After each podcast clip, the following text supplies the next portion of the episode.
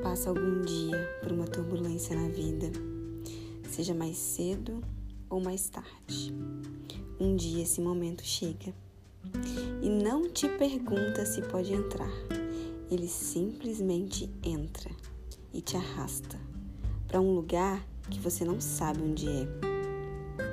Transforma tudo em medo, angústia, e você tem duas opções, somente duas confiar que está relacionado a aceitar que é para você e assumir a posição de lutar e mudar, ou duvidar que está relacionado a assumir a posição de vítima e não fazer absolutamente nada. E nem é porque não quer, não, é porque não consegue. Duvidar paralisa e te coloca preso na caverna do medo. Mas deixa eu te contar.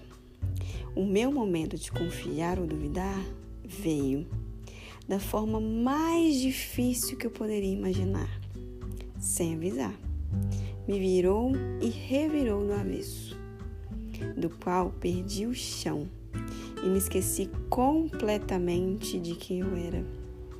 A vontade de desistir passou por mim diversas vezes onde minha cabeça fez cálculos estranhos em que viver não era mais uma opção, na qual as ruas haviam se estreitado de forma a não ter mais nenhuma saída.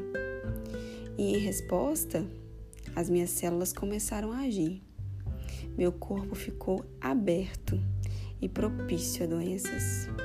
E sim, eu adoeci. Logo pensei, que sorte a minha! o meu desassossego terá um fim. Mas, para o meu engano, as coisas ficaram diferentes. O que eu achei que seria o fim foi o início. Fui renovada de tal forma que a doença não fez morada, não causou nenhum dano e nem o menor estrago. Veio somente para me mostrar o quão maravilhoso o divino é. Ele cura, transforma nenhum mal te acontece, nem que você queira, mesmo que inconscientemente. E de maneira genuína, entendi que só é o fim quando é o fim. Ele sempre esteve ali, mas nesse momento tive a certeza de que o divino estava lá e nunca ia me deixar. A melhor escolha, então, sempre será confiar.